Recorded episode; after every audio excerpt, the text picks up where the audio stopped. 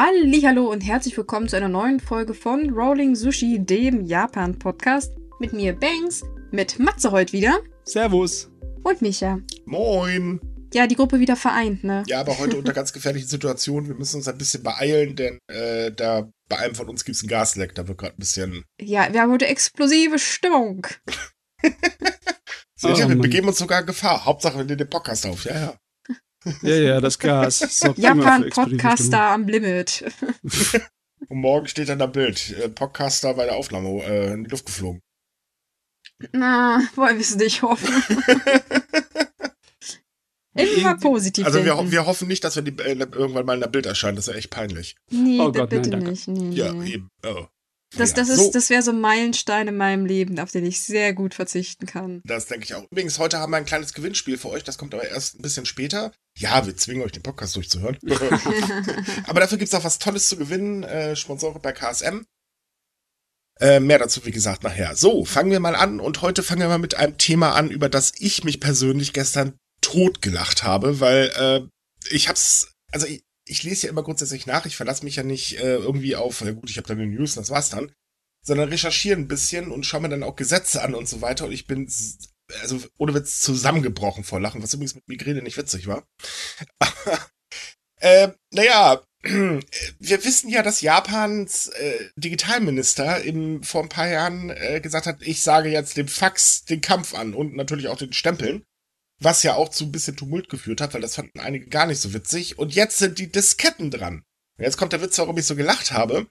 Das ist einfach genial, denn äh, Taro Kono kündigte an, dass er 1900 Vorschriften abschaffen will, die bestimmte Aufzeichnungsmedien, darunter halt auch Disketten, bei Verwaltungsverfahren vorschreiben. Hm. Übrigens, äh, auch sehr beliebt sind immer noch äh, so ähm, dieses berühmt-berüchtigte Band. Also Magnetband. Magnetbänder. Mhm. Ähm, ja, dazu muss ich was sagen. Je nachdem, was für eine Sorte von Magnetband ist, sind die kaum zu zerstören. Langweilig, umständlich und dämlich, logischerweise. Ja, es geht, stimmt. es, geht, es geht um den Datenaustausch. ja, ja. Besonders beim Da- Datenaustausch ist es dämlich. Ja. Und er möchte jetzt halt zusehen, dass das Ganze endlich mal digital abläuft, äh, weil er findet halt so Cloud Computing ist natürlich dann doch ehrlich gesagt ein bisschen besser und er meinte halt eben, dass diese alten Technologien, also die analogen Vorschriften, ähm, eben das Cloud Computing verhindern und er würde am liebsten mit der Unterstützung von dem Premierminister das ganze, also die ganze Verwaltungsverfahren einfach online ablaufen lassen. Aber das Mm. wäre natürlich alles schön einfach. Es regt sich schon Widerstand. Äh, na, das war ja klar. Ich meine, stimme ja zu, Mats, äh, dass, dass Magnetbänder zum Beispiel zum Archivieren wunderbar sind, aber für alles andere ist das Bullshit und dass tatsächlich doch Disketten verwendet werden, ist auch irgendwie sehr bedenklich. Ja, das ist gar nicht gut. Besonders, weil es halt die typischen kleinen sind, Habt ne? Die euch schon mal- dreieinhalb Zoller. Habt ihr euch schon mal die Preise für die Dinge angeguckt mittlerweile? Ja. Ja. die sind auch richtig teuer. Ich weiß ja nicht, wie es in Japan ist, ob da das so derselbe Preis ist, weil es ist ja auch eine nicht, Frage nicht der ganz, aber Produktion. es, sie sind tatsächlich ein bisschen teurer. Das. Dämliche ist auch, die Dinger sind nicht zuverlässig. Nee, Mhm. Besonders seit Mitte der 90er, seitdem sie im Abschwung sind, nachdem die CD rausgekommen sind, ist die Qualität von denen massiv gefallen. Und die waren Naja, hey. vorher schon nicht so zuverlässig. Ich wollte gerade sagen, wir kennen doch alle, wenn Sie Windows 3.1 installieren wollen, äh, packen Sie jetzt bitte Diskette 5 ein. also ja, ich dann will mal bist du zweifeln, fertig dass und das dann alle kommt ein kennen. Fehler. Und, und dann, ja, eben ganz genau, Error, konnte nicht gelesen werden. Ah. Fangen Sie nochmal mit Diskette 1 an. Ah, zwei Tage Ich habe für umsonst. ich hab das neueste Telefonbuch auf 365 Disketten. Hä? Ach Gott, das waren Oh, damals ja. noch Zeiten. Ja, ich fühle mich gerade furchtbar weiß. alt. Äh, du auch? Ja, Ja, das, das ist so. Aber das, das ist halt so typisch Japan und Digitalisierung. Das ist Hm. Wahnsinn. Diese Nachricht ging wirklich durch die Welt. Die Leute haben sich darüber amüsiert ohne Ende. Ja. Es sind ja nicht nur die alten Disketten, sondern auch Minidiscs. Etwas, Mhm. das irgendwie bei Japan beliebter war als im Rest der das Welt. stimmt. Minidiscs sind in Japan immer noch sehr beliebt. Die kommen auch tatsächlich im Westen wieder zurück. Ich habe die letzten Monate Leute gesehen, die Sachen auf Minidisc veröffentlicht haben. Äh, Ich, ich kann War es ich nicht so sehr ganz überrascht. nachvollziehen. Hey, die LP ist auch nicht tot zu kriegen. Ja, bei Das den stimmt LP kann auch. ich es nachvollziehen, aber bei Magnetmedien ist es, wirkt das irgendwie so komisch. Ja, fehlt nur, dass das Ja. Simplaufwerk wieder richtig äh, groß im Kommen wäre. Und dann glaube ich, ist vorbei mit meinen Nerven. Also das, das nee. Also ich, ich, ich streike, wenn Lochkarten wieder da sind. Ja, okay. Ich, ich hoffe mal, es wird nicht dazu Ich kommen. habe hier ne? ein, äh, ein Wettsystem ausgeklügelt auf 5600 Lochkarten. Aha, was passiert, wenn ich die rausziehe? Tja, dann ist mein System irgendwie im Arsch. ich glaube, mit Lochkarten sind wir jetzt ein kleines bisschen zu weit weg. Da, da weiß, Oh, das glaube ich, kaum sag noch das nicht so jemand. laut. Wer weiß, Nostalgiker, ne? Stimmt, Retro Hm. ist ja auch in, ne? Und außerdem, hey, wir reden hier von Japan. Und Japan ist ein äh, Thema Digitalisierung auf der einen Seite tatsächlich weiter als wir. Also man kann halt sehr oder besser mit Karte zahlen. Übrigens, Props an meinem Bäcker. Wenn ich irgendwann per Karte zahlen kann, dann kaufe ich mir da auch mal einen Kuchen. Ich habe einfach keinen Bock, jedes Mal zur Bank zu rennen, das ist ja nervig. Ähm, aber auf der anderen Seite, gerade auf Behördenseite, das, das ist Steinzeit da drüben. Ja, ist Was der Wahnsinn. auch immer wieder in den Social Medien übrigens aufgegriffen wird. Und äh, die Leute da machen sich teilweise so lustig darüber. Weil das hat, ähm, hat man ja gesehen, wir hatten das letzte Woche ja mit dem, ja, wir machen Online-Konferenzen, weil der Premierminister ist in Quarantäne. Aber dazu müsst ihr alle ins Büro des Premierministers, weil das eine One-Way-Leitung ist. Ja, ich meine, man ist nachvollziehbar. Überall auf der Welt ist bei Behörden und bei Industrie, bei großer, ist man immer hinten dran mit der te digitalen Technologie äh, im Vergleich zu dem normalen Aber. Disketten, Ja, das ist Disketten- wirklich schon sehr weit hinten dran. Ja, also wer keine Hm. E-Mails benutzen kann, also sichere E-Mail-Systeme gibt's seit Ewigkeiten. Das kann ich angehen, ne? Klar, benutzen wir ja auch. Also, insofern. Gut, aber okay, genug lustig gemacht über die Digitalisierung, äh, also nicht vorhandene Digitalisierung. Ähm, ich bin mal gespannt, ob sie es diesmal schaffen, irgendwas abzuschaffen, weil Fax ist halt definitiv noch nicht abgeschafft. Ähm, es gibt noch eine andere Sache, das ist jetzt für alle Leute, die nach Japan reisen wollen, als Touristen interessant, denn Japan hat ab dem 7. oder seit dem 7. der Podcast kommt ja, hm, hm, ja, ab heute, ha, ähm, oder ab dem Tag, wenn er rauskommt, Mann, das ist immer verwirrend, ähm, hat Japan neue Einreiseregeln. So, hier haben wir es hingekriegt. Und zwar äh, wird es ein bisschen leichter, in das Land zu reisen, gerade für Touristen ohne Reisegruppe. Uh, das hört Ah, man nicht gern. Ja, äh, Moment, Moment, Moment. Wir reden hier aber nur von eingeschränkten Individualtourismus. Das ist noch nicht so nach dem Motto, juhu, ich kann jederzeit wieder rein. Also Backpacker zum Beispiel, äh, nee. Tatsächlich ist es so, ähm, Touristen dürfen wieder allein durch Japan reisen. Also sie brauchen keine Reisegruppe mehr und sie brauchen auch keinen Reiseleiter mehr. Aber sie müssen das Ganze immer noch über ein Reisebüro buchen und das Reisebüro muss ähm, zu jeder Zeit wissen, wo sich der Reisende aufhält. Wie das funktionieren soll, hat man übrigens nicht erklärt. Aber naja, immerhin, ne? Und ähm, das Reisebüro muss sich auch im Fall einer Corona-Infektion um den Tourist kümmern. Ähm, es kam bei uns immer wieder die Frage auf, ja, aber muss man das denn jetzt unbedingt ein japanisches Reisebüro nehmen? Nein, muss man tatsächlich nicht. Das hat uns auch das Außenministerium bestätigt übrigens. Ähm, aber es muss ein Reisebüro sein, das halt eben diese Regeln komplett einbehält. Also meistens arbeiten sie dann mit japanischen zusammen. Das Mhm. sind gar nicht so viele. Das äh, macht die ganze Sache ein bisschen schwieriger. Also in Deutschland kenne ich, glaube ich, drei, wenn ich mich gerade nicht irre. Ähm, also mit einem kooperieren wir ja auch immer hier und da ein bisschen. Ähm, deswegen, es ist halt immer noch schwierig. Hinzu kommt, man braucht auch weiterhin ein Visum. Und das heißt, bevor man die Reise antritt, sollte man ein bisschen im Voraus schon das Visum auf jeden Fall beantragen, weil das dauert einen seine Zeit. Ähm, ach, ich weiß gar nicht, wie die Visumsregeln jetzt geändert wurden, weil davor Jeder war es halt so, du gehst jeder- hin an, äh, und lässt dich abstempeln beim Flughafen und dann hast du drei Monate Nein. Visum. Jetzt muss, das musst du schon seit längerem tatsächlich im Voraus äh, beantragen. Und das, wie gesagt, dauert halt ein bisschen. Aber dieses einfach, ich bin jetzt da, stempelt ab, hab mein Visum, äh, nee, das zählt nicht. Ah, das ist natürlich problematisch, Mhm. weil es macht zwar logischerweise die ganze Sache attraktiver für die Reisenden, aber nicht viel attraktiver für die Reisebüros, die davor schon gesagt haben, Gott, das ist so viel Arbeit, das brauchen wir gar nicht erst anbieten. Ne? Ja, vor allen Dingen, weil einfach auch diese Regel, das Reisebüro muss immer wissen, wo der Tourist ist. Wie soll denn das funktionieren? Soll eine Tracking-App inst äh, Tracking installiert werden? Das, äh, äh, Ja, ich meine, ich Ja. kann es mir nur so vorstellen, klar, muss wissen, welches äh, Hotel er nimmt und er muss bei dem Hotel bleiben, nicht irgendwo anders unterkommen und dann halt jeden Morgen sagen, oh, ich ziehe heute dorthin oder ich fahre heute mit dem Bus dorthin beim Reiseunternehmen. Das, Ja, da so gibt's stell nur, ich mir das auch da vor, gibt's ja. nur ein Problem. Die Reiseroute muss vorher bekannt gegeben werden. also bevor er mal nach Japan fährt. Jo, das muss beim Amt eingereicht werden. Das ist das Problem. Und ähm, von daher, ja, ich meine, weicht davon eine Route ab. Wie soll man das kontrollieren? Das ist Hm, also wieder so, ja. es ist eine schöne Idee und es geht auch Richtung Individualtourismus, aber die Umsetzung ist mal wieder ein bisschen zweifelhaft, gerade für Reisebüros, denn es drohen hohe Strafen bei Verstößen. Das kommt vielleicht nicht ganz so gut. Ähm, dazu kommt, ähm, dass es ja noch andere Regeln geändert worden ist und darunter eine bestimmte Regel. Das ähm, ist jetzt so, dass Japan jetzt Strafen für Ausländer einführen möchte, die ins Land reisen, infiziert sind und nicht Bescheid geben. ja, das Problem ist, herzlichen Glückwunsch, Sie sind Corona-positiv. Sie sind bestimmt schon eingereist und hatten Corona. Wo soll ich das wissen? Weil man muss jetzt, äh, wer dreimal geimpft ist, muss nämlich kein Corona-Test mehr bei der Einreise vorlegen. Das ist jetzt auch vereinfacht worden. Das ist aber explizit dreimal geimpft, und zwar mit einem Impfstoff, den Japan anerkennt. Ähm, Problem ist, wir wissen alle, Impfstoff schützt vor schweren Verläufen, aber definitiv nicht vor einer Infektion. Man kann sich ja immer infizieren. Ja, ja, klar. Und dadurch wird das Ganze halt noch ein bisschen risikoreicher.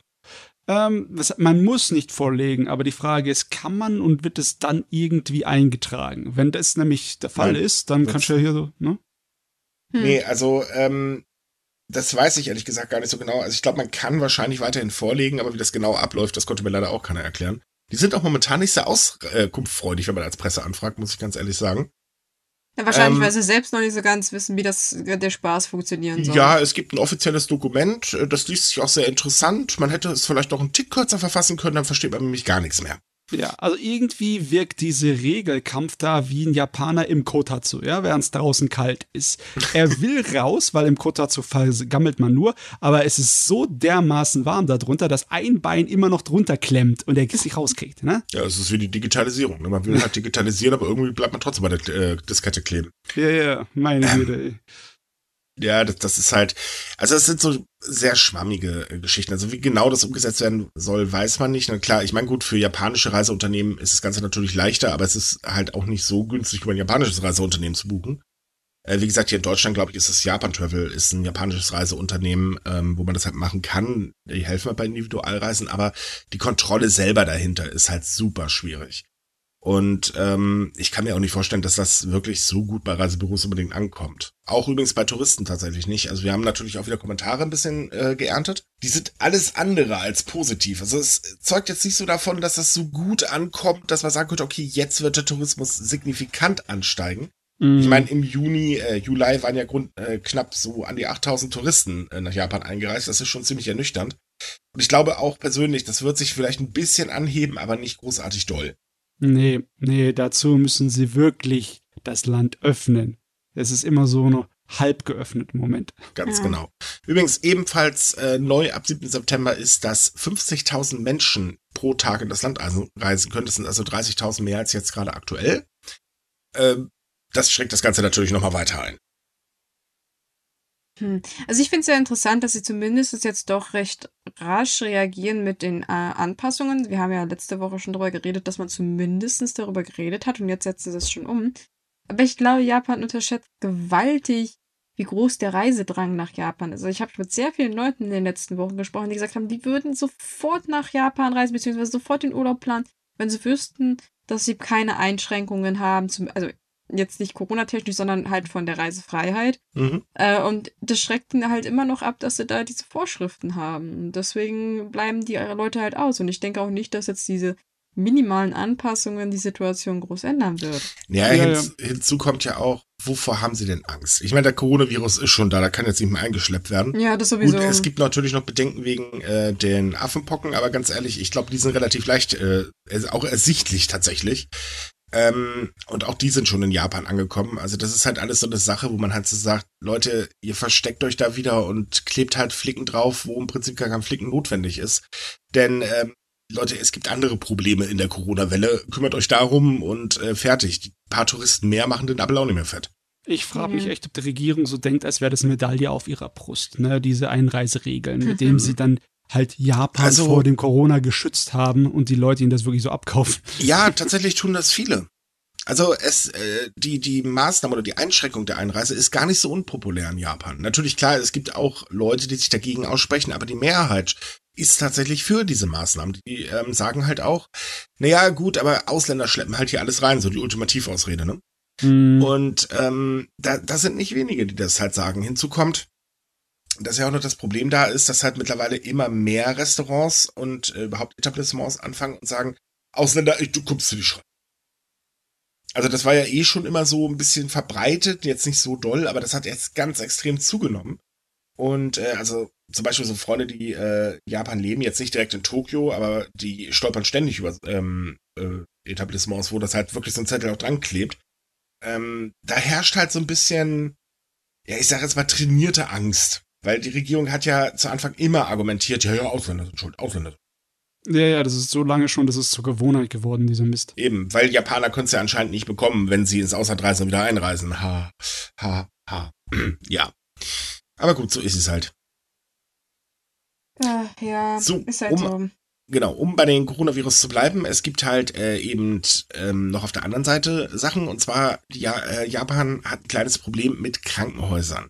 Tatsächlich, viele Krankenhäuser weigern sich, Infektionspatienten zu behandeln, obwohl das anders mit einer Präfekturverwaltung, also da, wo sie halt drin, äh, da, wo sie rumstehen, ähm, abgesprochen ist. Und das soll jetzt sanktioniert werden, weil man einfach sagt, ja Leute, da kann doch nicht sein, dass ähm, ihr einfach euch die Rosinen rauspickt und das war's dann.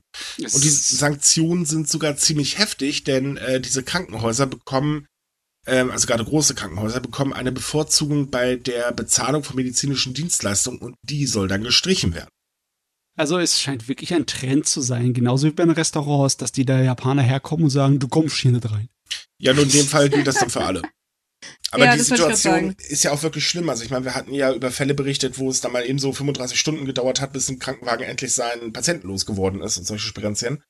Und ähm, ich meine, die, die Krankenhäuser, die halt aufnehmen, sind gnadenlos überlastet, während sich Ja, halt ich, ja. solche Krankenhäuser, die äh, halt wirklich extrem gewinnorientiert arbeiten, halt einfach sagen, äh, nö, nö, nö, nö, wir sind zu exklusiv, hier kommt kein Virus rein, so nach dem Motto Mhm. trotz, wie gesagt, anderer Absprachen. Und ähm, man, also die siebte Welle ist jetzt endlich am Abflauen, wird ja auch langsam mal Zeit, aber sie hatte halt diesen Höhepunkt, wo ja wirklich gar nichts mehr liegt, da war ja Chaos pur.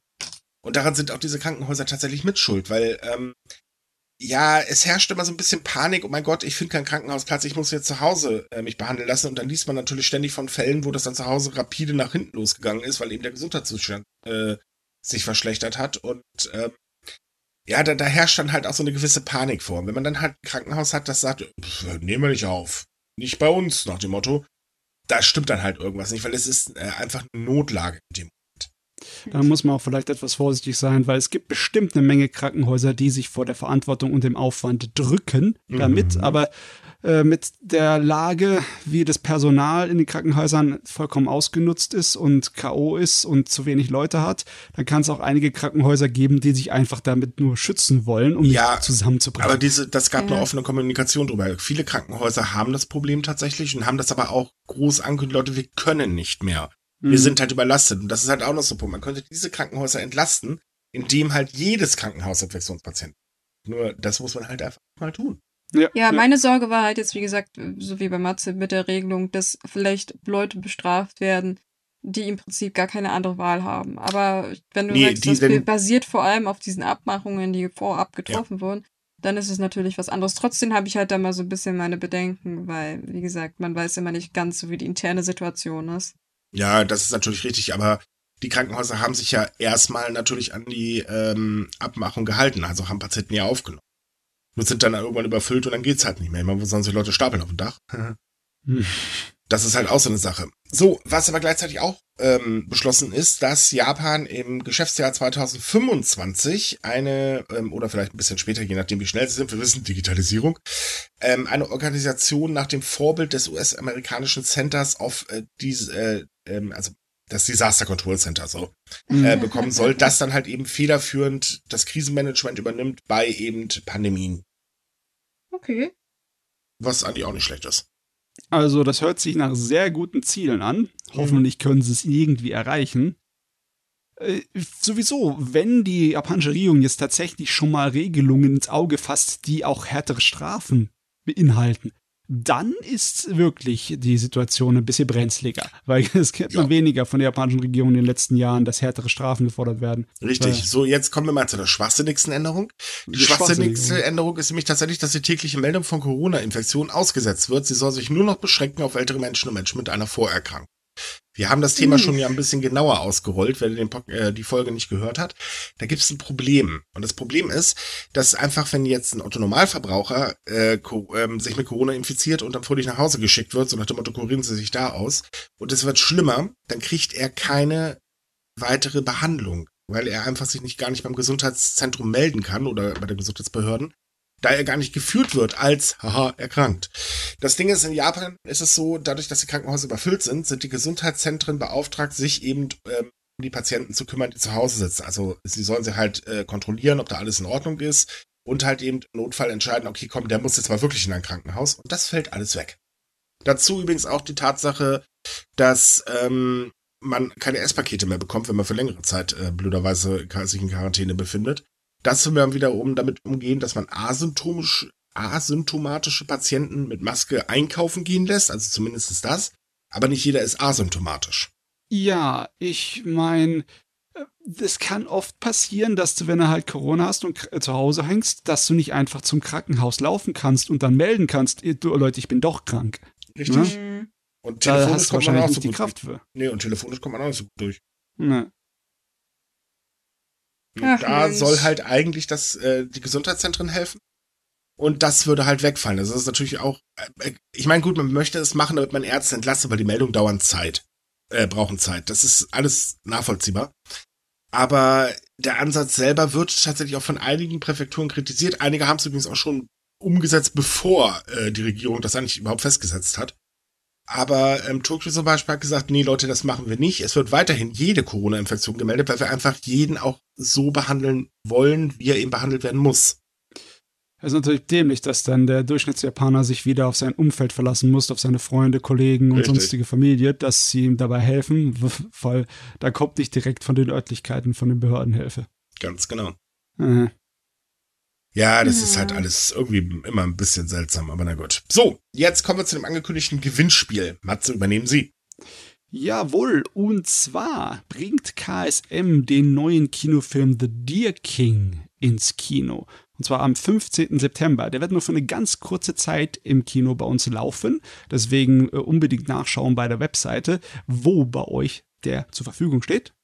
Und der Film ist ein Fantasy-Werk von einer bekannten Autorin, basiert auf einem Roman. Die hat schon mehrere ihrer Romane als Anime umgesetzt bekommen, wie zum Beispiel The Beast Player oder auch bekannt als Erin. Das ist eine schöne Fantasy-Serie aus den 2000ern. Und die hat noch einen dritten im Bund, ein drittes Werk, ihre bekanntestes, das ebenfalls umgesetzt wurde. Das ist unser Sprichwort, das ist unser Schlüsselwort, um zu gewinnen. Wir verlosen nämlich zweimal zwei Karten für The Deer King. In einem Kino eurer Wahl. Genau. Also gilt in allen Kinos dann, wo der Film läuft. Und die ähm, E-Mail dafür geht an gewinnspiel.sumikai.com mit dem Betreff Deer King Gewinnspiel. Und in der E-Mail muss dann das Lösungswort vorhanden sein. Also der dritte im Bunde von den Romanen der Autorin von The Deer King, der ein Anime bekommen hat. Genau. Das äh, Gewinnspiel endet ähm, am Freitag, also Ende der Woche. Und die Karten werden euch digital dann äh, von KSM zugesandt. Also wir sagen KSM Bescheid, kriegen die Gewinner halt die Karten. Ähm, die könnt ihr einfach ausdrucken und dann an der Kasse vorzeigen und dann werdet ihr reingelassen. Egal, wie gesagt, welches Kino. Äh, wichtig ist so, dass der Film da läuft. Ja. Und die Teilnahmebedingungen und alles weitere. ja, das wäre schon gut, ne? ja, genau. Die Teilnahmebedingungen und so weiter findet ihr bei uns auf der Webseite. Wir verlinken den ganzen Spaß natürlich noch im Artikel, äh, so eine Podcast-Beschreibung und im Artikel. Und ja, wir wünschen euch viel Glück. So, machen wir weiter. Es gibt ja noch ein paar andere Geschichten. Ähm, wusstet ihr eigentlich, dass in Japan eine Stadt eine Verordnung hat, die das Videospielen einschränkt? Ich habe davon gehört. Ich habe aber nicht gedacht, dass da irgendjemand das ernst nimmt. Ja, es gibt ja auch keine Strafe, aber tatsächlich nehmen das einige ernst, weil wir wissen ja, ne, also gerade so manche Mütter und Väter sind da doch schon ein bisschen hinterher, also speziell die Mütter. Und äh, dagegen hat im äh, äh, Jahr 2020, nachdem das im April in dem Jahr in Kraft getreten ist, ein junger Mann, der damals noch Schüler war, und seine Mutter geklagt. Und zwar ähm, haben sie argumentiert, dass dieses, äh, diese Verordnung das Selbstbestimmungsrecht verletzt und wollten halt Schadensersatz haben.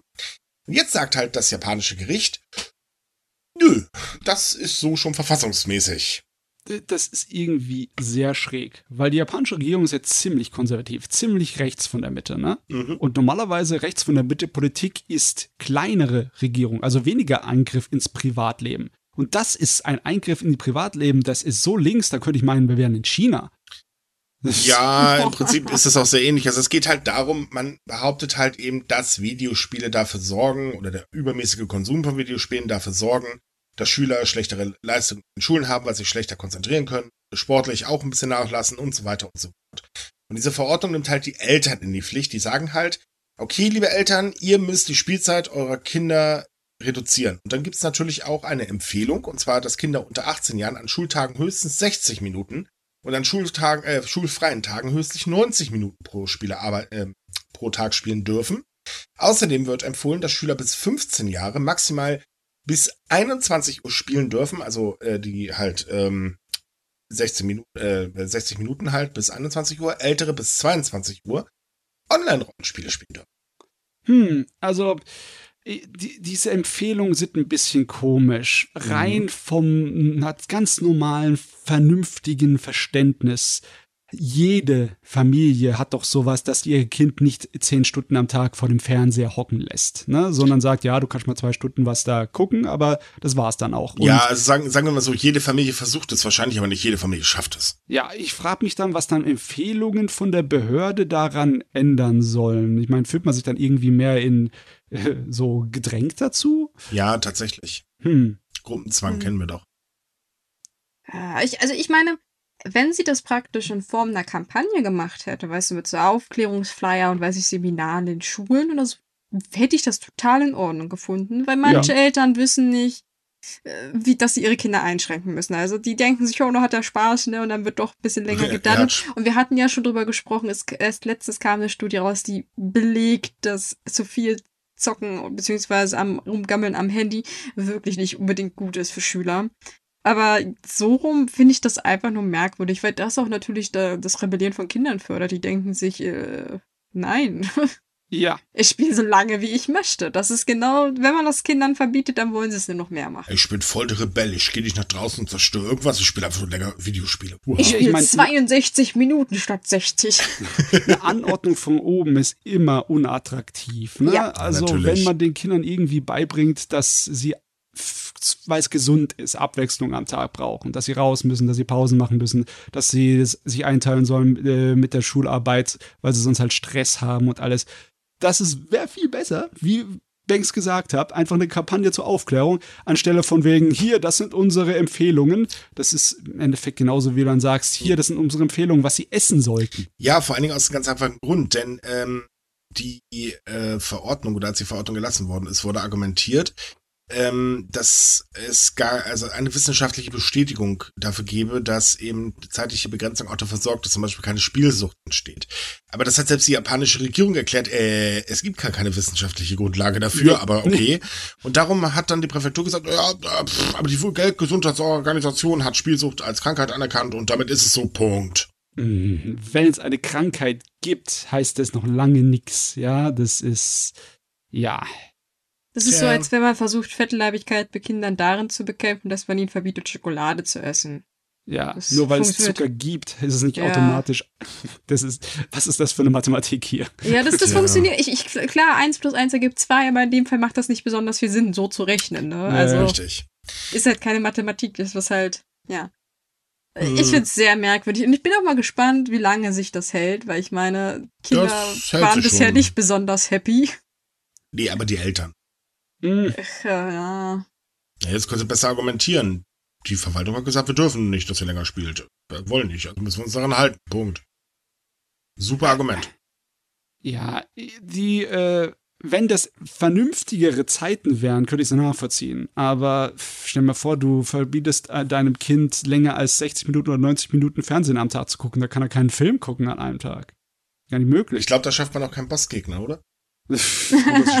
oder, oder Raid ja. online, das könnte auch schwer. Äh, ja, das kannst du sowieso vergessen. Ja, nee, nee, nee, also Raid online, das. Hm, das, naja. das ist. Ich, ich, ich Gut, find, machen wir das nächste Thema. Jetzt wird's mal ein bisschen ernster, denn in Japan gibt es ein Problem mit Rassismus. Das wissen wir schon lange. Ein Rassismus, ähm, der richtet sich speziell gegen bestimmte Ausländer, vor allen Dingen Koreaner, überhaupt nicht gut, klar, nicht nur bestimmte Ausländer, Ausländer allgemein, aber ganz besonders halt ähm, sieht man den immer dass er gegen Koreaner schwappt. Ähm, und es ist halt so, es, äh, am 30. August wurde ein Urteil über äh, einen Mann im Bezirksgericht Kyoto gefällt, der halt wegen Brandstiftung angeklagt wurde und der Anklagte legte im Juli 2021 in einer Einrichtung der Korean Union in Japan ähm, und in einer koreanischen Schule in der Stadt Nagoya Feuer. Und einen Monat später setzte er äh, ein Haus in der koreanischen Gemeinde in der Stadt Uchi in Brand, was halt, äh, wobei sieben ähm, Häuser abgefackelt worden sind. Und ähm, das Ding ist, was da sauer aufgestoßen ist, ist, ähm, dass der Staatsanwalt zum Abschluss der äh, Anhörung sagte eben, dass der Angeklagte aus Abscheu gegen koreanische Einwohner und äh, den egozentrischen Wunsch, Aufmerksamkeit in der Öffentlichkeit zu erregen, äh, die Tat begangen hat. Aber er benutzte nicht das Wort Diskriminierung und beantragte nur eine Haftstrafe von vier Jahren.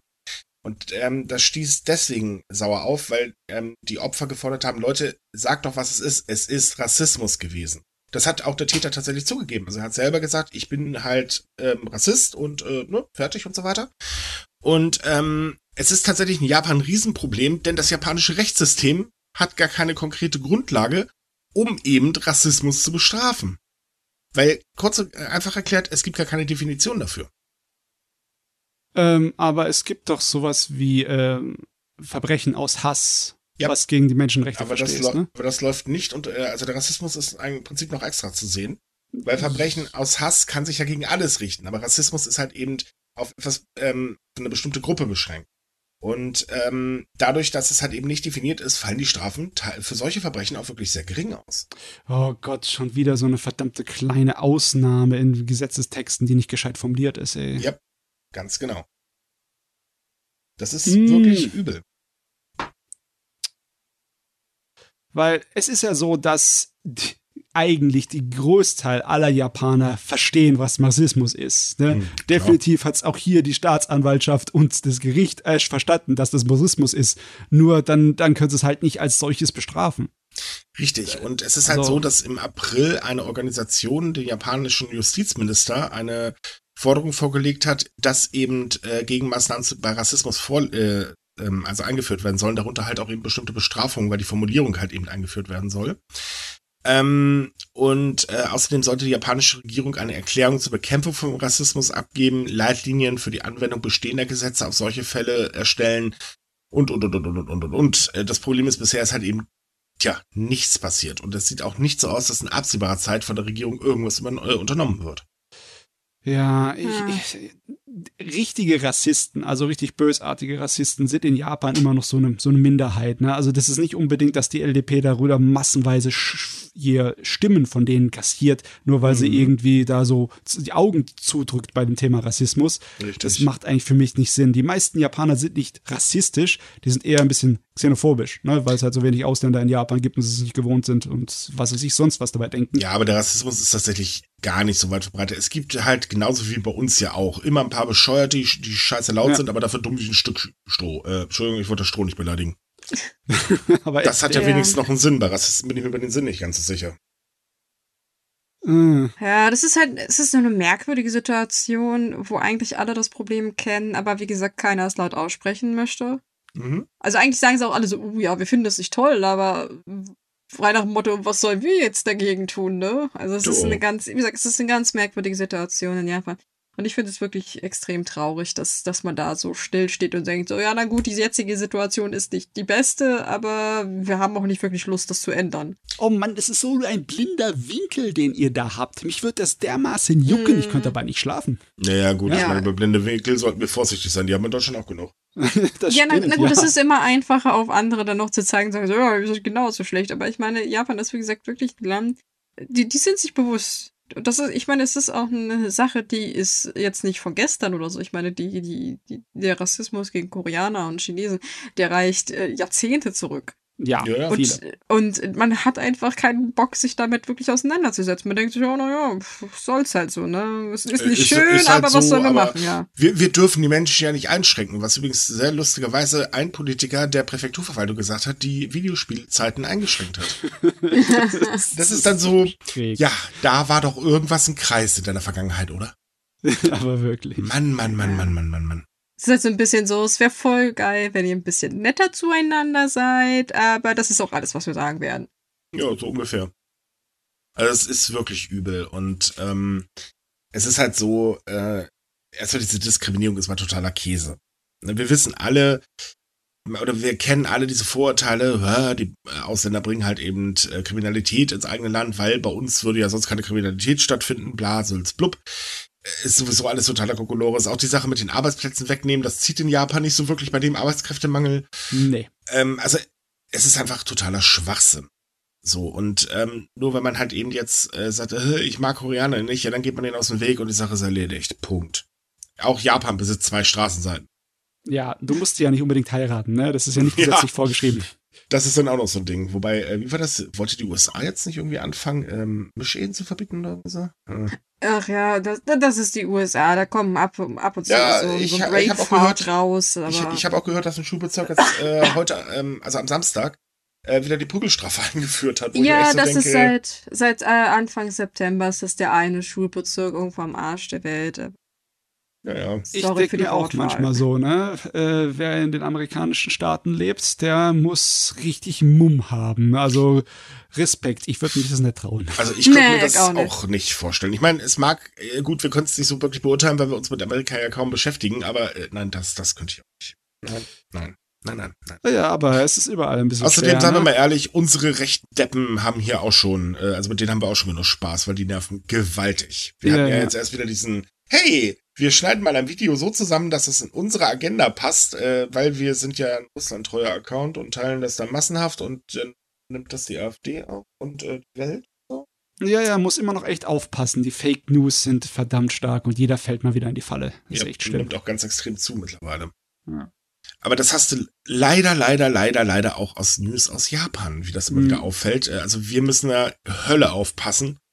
Das ist manchmal echt anstrengend. Aber gut, naja, so ist es halt. So, äh, kommen wir zum nächsten Thema. Ähm, ja, der japanische Premierminister hat versprochen, die Beziehung der LDP mit der Vereinigungskirche zu kappen. Jetzt Hm. kommt ein, warte, Moment, jetzt kommt ein kleiner Fun Fact. Zwei Tage später stellte sich heraus bei, äh, das wurde ein Vorabbericht, eine interne Untersuchung veröffentlicht, dass, äh, naja, also mindestens 146 äh, LDP-Politiker mit der Kirche in Verbindung, äh, mit der Sekte, Entschuldigung, in Verbindung stehen. Und da das erst der Vorabbericht ist, geht jeder davon aus, oh, die Zahl wird noch ordentlich nach oben steigen. Yay! Ja, also das mit den Kappen könnte vielleicht ein bisschen schwierig werden. Also äh, die Menge an Mitgliedern, die die LDP hat, die sind ja relativ groß. Sind ja 200.000 äh, Leute oder so, irgendwas oder mehr. Ja, irgendwie so, also dieses, die Partei ist riesig. Ja, und aber damit hier sind jetzt wirklich die, die Politiker gemeint, oder? Mhm. Also die äh, Leute, die wirklich auch arbeiten darin. Und Genau. wenn man da guckt, äh, die, äh, das ist die Wikipedia-Eintrag ist nicht so viele Namen. Äh, f- sind im Endeffekt dann hier 250 oder so um die rum. Das ist also mehr als die Hälfte haben äh, Verbindungen zu, äh, zu der Kirche. Das, das kann doch nicht sein, oder? Ja, doch. Das ist. Das ist tatsächlich eine bestätigte Verbindung. Boah, ey, das ist, das ist arg viel. Ja, jetzt noch der nächste Fun Fact. Wir wissen ja, die LDP ist in Fraktionen unterteilt. Und jetzt ratet mal, in welcher Fraktion die meisten Anhänger sitzen.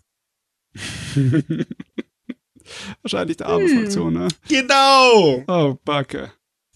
Ganz genau. Ich meine, die anderen sind jetzt auch nicht besser, aber die sind ja wesentlich kleiner. Aber eine Aber-Fraktion, da tummelt sich, also da ist der Einfluss riesig. Natürlich mehr hat das jetzt wieder die Befürchtung, dass diese Sekte halt ganz extrem Einfluss auf die japanische Politik hat. Es hat sich ja schon herausgestellt, dass die Agenda sowohl von der LDP in diversen Punkten sich extrem gut mit der der Sekte halt deckt.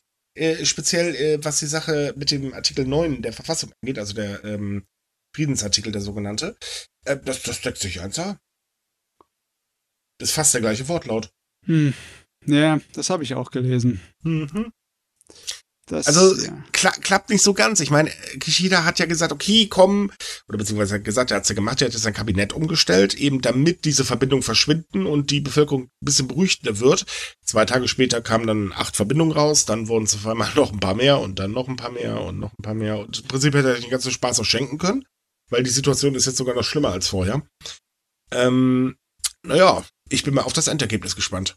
Ich finde, der Kishida hat es dann im Endeffekt jetzt falsch gemacht, weil er hat sich selber die Pistole auf die Brust gesetzt, ne? Ja. wenn er sagt, er bereinigt diese Situation und es ist offensichtlich eine Situation, die sich einfach nicht so einfach bereinigen lässt. Du kannst nicht einfach die ganze Partei umschmeißen. Ne? Ich, ich stelle mir das gerade ganz lustig vor. Also, also, ja, wir haben hier so ein kleines Problem mit der Sekte. Oh ja, wir werfen einfach alle raus, die, die Ja, das- das ist dazugehören. ja- und dann nein, guckt nein, er nein. so, das werden schon nicht so viele sein, oder? Ja, aber das ist ja Oder? nicht geplant. Ja, Das- ich meine, wenn er es halt nicht hinkriegt, dann verliert er wieder Ansehen unter der Bevölkerung, ne? Und jetzt hat er groß getönt und das ist nicht so praktisch. Ja, das ist halt das Problem. Ähm, es ist wieder sehr groß getönt worden, aber äh, es hapert wieder im Prinzip. Ich meine, die ganze Aufklärung der LDP war halbherzig. Es war ja so, dass man zum Beispiel gesagt hat, direkt nachdem das Ganze in den Fokus gerückt ist, ja, ja, wir, wir haben eine interne Untersuchung abgeschlossen, wir haben nichts gefunden. Einen Tag später, uh, guck mal, da unterm Sofa lagen doch ein paar Verbindungen. Ja, ja. Weil also, da ging es dann nämlich los und dann kam halt die Verbindung ähm, des Verteidigungsministers äh, und, und, und, und, also Abes Bruder in dem Fall. Und es ist halt schon bezeichnend, dass vor allen Dingen das Ganze sich mal wieder auf die Abe-Fraktion konzentriert. hm, naja, und da kann er auch- bin ich nicht, aber ganz ehrlich. Ja, aber der Punkt ist, da kann er auch gar nicht so einfach aufräumen. Denn Nee. das ist die stärkste Fraktion und Kishida ist auf diese Fraktion angewiesen und da sitzen ja die Ultrakonservativen. Äh, Abe ist ja ein Attentat leider zum Opfer gefallen. Aber der Nachhall seiner politischen Macht ist immens. Und wenn Kishida diese Fraktion im Hintergrund verliert, na, dann hat er ein Problem. Ja, wir wollen kein politisches Chaos in Japan mit lauter Neuwahlen und ohne Premierminister für Wochen und Monate. Also, wenn das in sich explodiert oder implodiert, die äh, LDP, das wäre unschön. Dezent ausgedrückt, ja. Mir tut er trotzdem leid. Er wollte aber wirklich was Anständiges machen und jetzt kann er es nicht, weil er sich sonst praktisch selbst ins Knie schießt. Ja. Da gab es so eine zweite Situation, wo er was wirklich Gutes vorhatte, aber das hat irgendwie auch nicht so ganz funktioniert. Und da geht es um die NTP, also die äh, Nuklearabrüstung-Konferenz, die letztens in New York stattgefunden hat. Das Ding ist, Kishida setzt sich ganz extrem für eine atomwaffenfreie Welt ein. Auch wenn er eben sagt, nö, Japan tritt aber den Atomwaffen-Dingsbums-Vertrag nicht bei, äh, was aber auch, wie gesagt, Druck wieder Konservative und so weiter und so fort ähm, äh, im Hintergrund hat. Das Ding ist, er hat halt wirklich sich dafür ganz stark eingesetzt und er hatte es auch bei seiner Wahl versprochen, dass er sich dafür einsetzt. Jetzt hat Russland immer blöderweise einen Strich durch die Rechnung gemacht, denn Russland hat nämlich die gemeinsame Erklärung auf dieser Konferenz verhindert.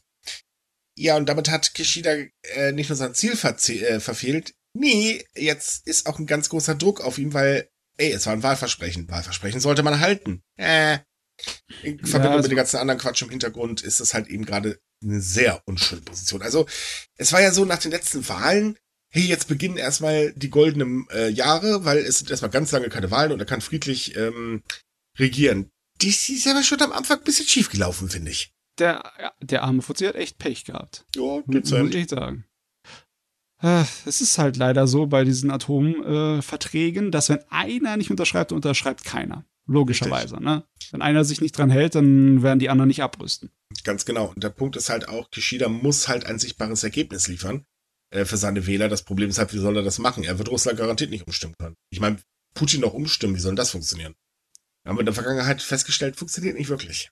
Oh Mann, ey. Also Naja, er kann, nee. Er kann kein sichtbares Ergebnis wirklich liefern bei der äh, Vereinigungskirche, ohne hier alles durcheinander zu bringen. Er kann Genau. beim Nuklearen nichts liefern, weil halt, ja, das Oh, ist. äh, warte, warte, geht ja noch weiter. Moment, verlassen wir das Thema, nehmen wir schon das nächste auf, weil auch da ist es ja ein Problem. Denn es gibt nämlich schon wieder Proteste gegen das Staatsbegräbnis von Shinzo Abe. Oh, das war ja und- auch noch da. Ja, eben. Und dieses Mal sind äh, mehr als 4000 Personen auf die Straße gegangen, was übrigens tatsächlich für Japan äh, eine Megademo ist. Muss Ja. man auch mal sagen. Die haben halt direkt von dem Parlamentsgebäude demonstriert, weil sie fordern halt eben, dass das aufgegeben wird, dass das einfach Blödsinn ist, dass Abe das überhaupt nicht verdient hat. Es gibt ja auch viele Begründungen dafür. Also Abe war im Ausland beliebter als im Inland, das halten wir mal fest. Und ähm, es ist halt so, Abe ist unglaublich umstritten.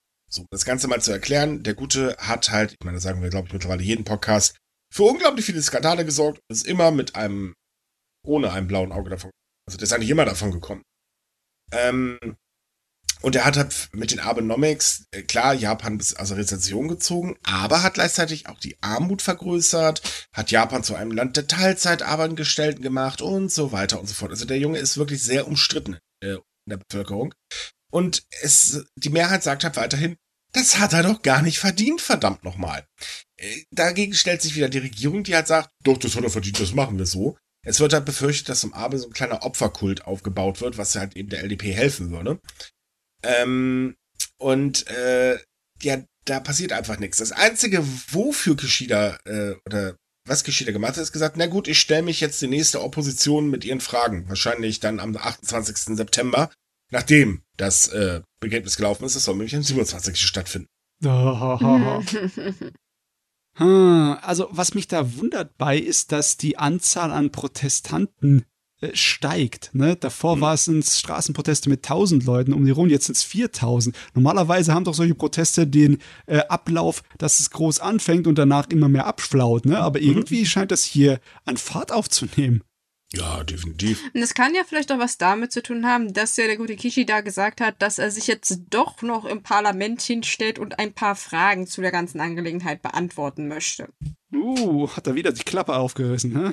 hm, naja, wir wissen ja, dass das auch heißen kann, dass er eine Frage beantwortet und dann verschwindet oder ja. sowas sagt wie, äh, darauf kann ich nicht antworten oder so. Also. Und jetzt mal zum Hintergrund des Staatsbegräbnisses. Es gibt nämlich einen Grund, warum Kishi das unbedingt durchzieht. Auch das hat wieder mit der Abe-Fraktion zu tun, die ja unbedingt hinter sich vereinen will. Das ist halt ein bisschen so Bauchpinsel. Hm. Oh Mann, ey. Also Zuckerbrot und Peitsche, aber irgendwie, mhm. die Peitsche kann er sich nicht leisten, sonst ist äh, alles hinüber. Das ist äh, nicht so gut, weil nur Zuckerbrot, dann wird deine Parteifraktion dick. ja, und hinzu kommt halt auch, dass sich immer mehr Gruppen dagegen bilden. Also es gibt ja viele Menschen, äh, äh, viele Bürgergruppen, die mittlerweile Klage im ganzen Land eingereicht haben. Dazu kommen dann noch Anwälte, ähm, dazu kommen halt Künstler und so weiter, die sich komplett dagegen aussprechen und einfach sagen, nee, das wäre das zweite Staatsbegräbnis in Japan und das hat der da bestimmt nicht verdient. Mhm. Ähm, ich muss ganz ehrlich gestehen, da ich ja sehr viel ähm, äh, mit äh, der Politik von Abe zu tun hatte, äh, stimme da auch tatsächlich zu, weil ich saß sehr häufig und habe News geschrieben, wo ich mir so dachte, äh, wie kann der eigentlich noch Premierminister sein? Hm, also ich glaube nicht, dass das aufzuhalten ist, dieses Nein. Staatsbegräbnis. Es wird halt dann nur, das Staatsbegräbnis wird stattfinden und keiner geht hin. Also im Sinne von wegen, da, die, die Japaner werden schmollen und sie werden es eben wahrscheinlich ziemlich übel nehmen, der Regierung. Mhm. Das ist äh, äh kein plus, Bonus. Plus die kleine Tatsache, dass der ganze Spaß 250 Millionen Yen, also 1,78 Millionen Euro kosten wird. Ja. Äh, plus Kosten, die noch dazukommen für Sicherheitsmaßnahmen, wie zum Beispiel, dass der Luftraum gesperrt wird. Die sind da nämlich gar nicht mit drin. Äh, und das wird komplett aus der Staatskasse bezahlt. Das kommt halt auch nicht so gut an, weil, äh, naja, damit bezahlt im Prinzip jeder. Ja, in Zeiten von Inflation und Unsicherheit und ja, das ist, kommt nicht gut. Richtig. Und die Inflation wird ja auch nicht wirklich bekämpft. Ich meine, gut, wenigstens hat Japan jetzt gesagt, wir äh, verlängern mal unseren eigenen persönlichen Tankrabatt. Der übrigens gar nichts bringt. ich meine, es zahlt ja auch der Steuerzahler, ne? Ja, natürlich, klar, aber ich meine, gut, sie subventionieren Ölgroßhändler gleich direkt, nicht direkt an der Tankstelle. Äh, das Ganze funktioniert nur nicht so, wie es eigentlich hätte funktionieren können. Ähm, weil der Markt regelt zahlt selbst, Zwinker, Zwinker. der Markt regelt es für sich selbst, ne? So kann man das auch sagen. Ja, ja. Äh, kommen wir zum nächsten Thema und zwar zu YouTube.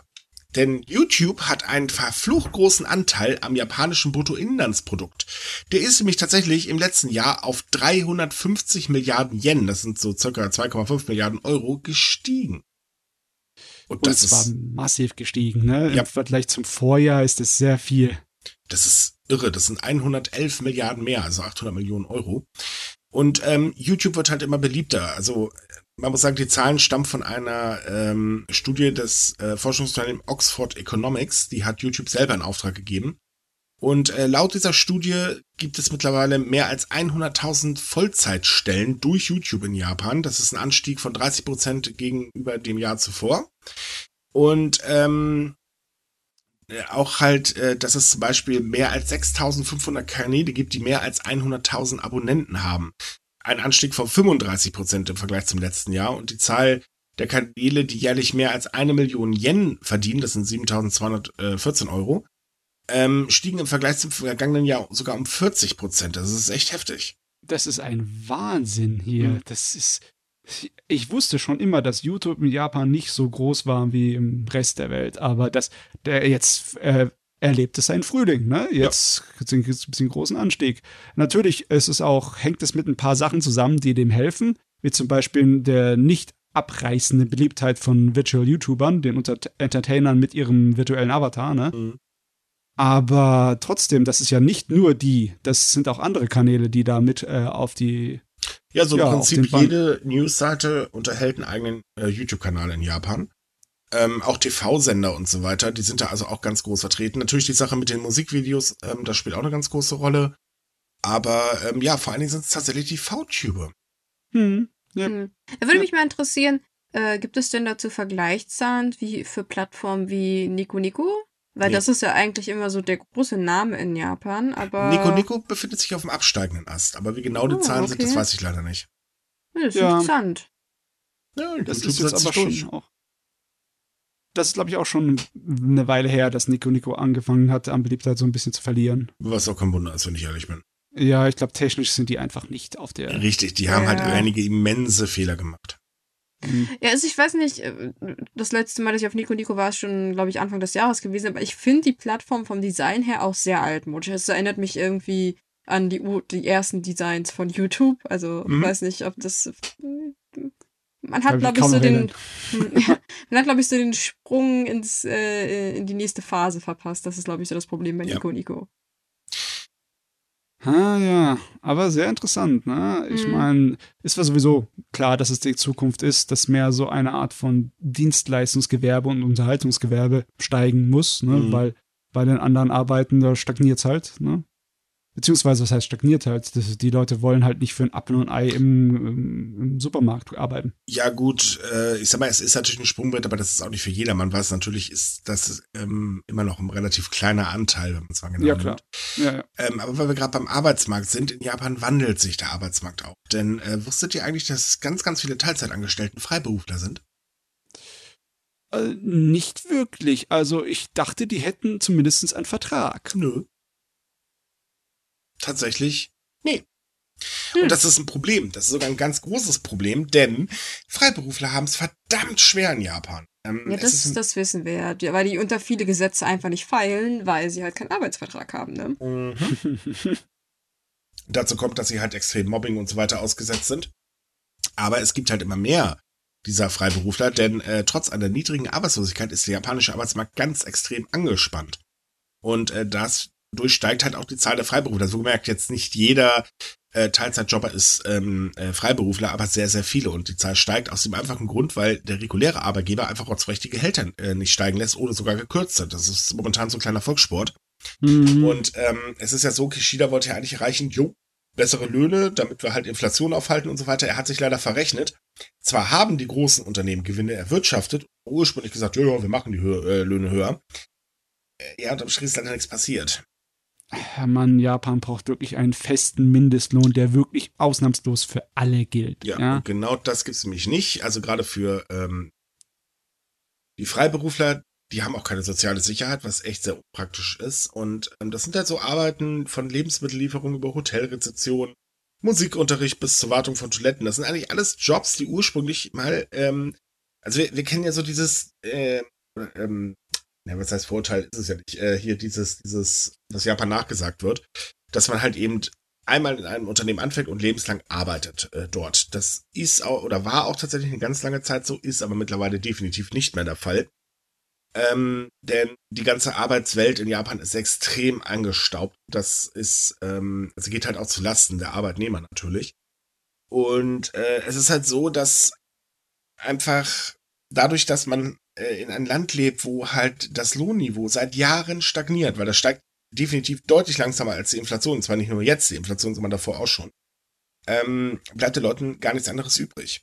Und das Problem ist halt, naja, es fehlen halt eben tatsächlich vernünftige Gesetze, die diese Menschen schützt. Sei es bei Vertragsverhandlungen, wo sie regelmäßig über den Tisch gezogen werden.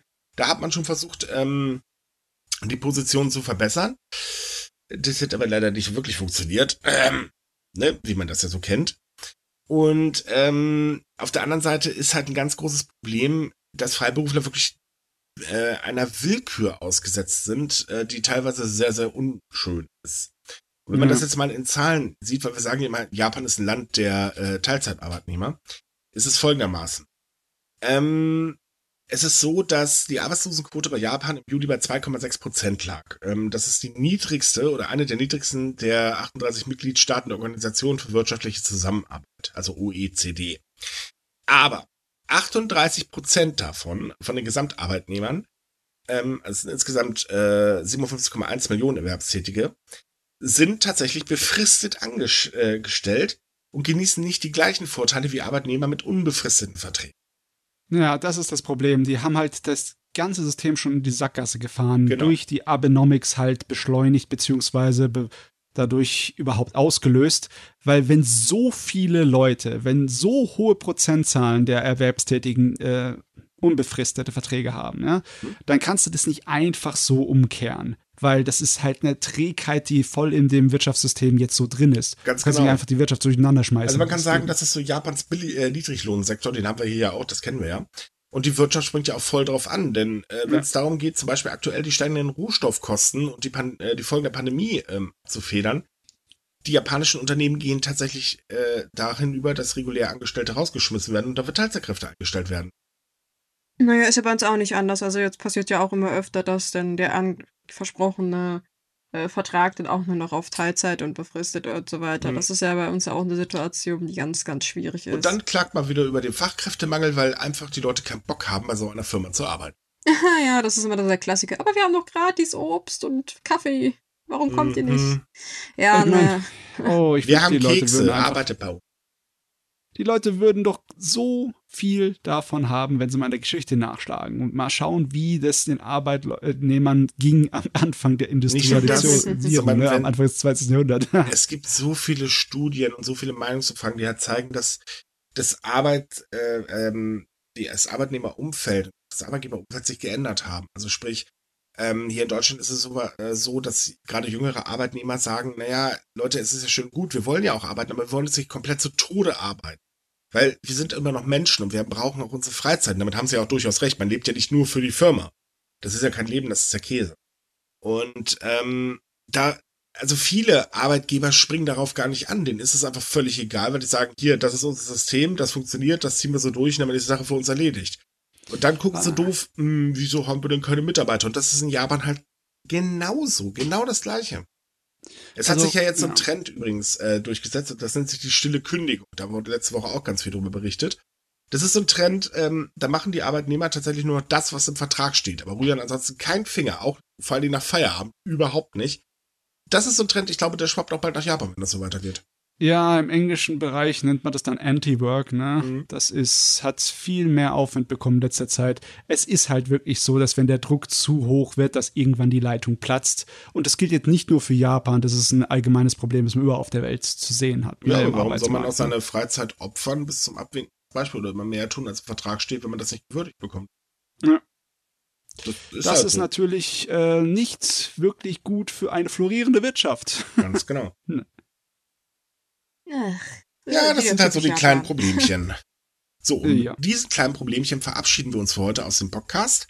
Schön, dass ihr wieder dabei wart. Wir hoffen, es hat euch gefallen. Anmerkungen, Kritik oder was weiß ich was, Komplimente nehmen wir übrigens auch sehr gerne. Könnt ihr gerne ähm, äh, direkt an uns schreiben. Die E-Mail-Adresse verlinken wir in der Podcast-Beschreibung. Ansonsten macht mit beim Gewinnspiel. Da wünschen wir euch immer noch viel Glück bei. Ähm, ja, wenn ihr weitere News lesen wollt, kommt oder mehr von Japan wissen wollt, dann kommt auf sumikai.com. Da haben wir jeden Tag was für euch. Äh, wenn ihr euch mit anderen Japan interessierten Menschen unterhalten wollt, bietet sich unsere Facebook-Gruppe an. Ansonsten liked uns, wenn ihr uns liken könnt. Wir wünschen euch eine schöne Woche. Bis zum nächsten Mal. Tschüss. Ciao. Tschüss.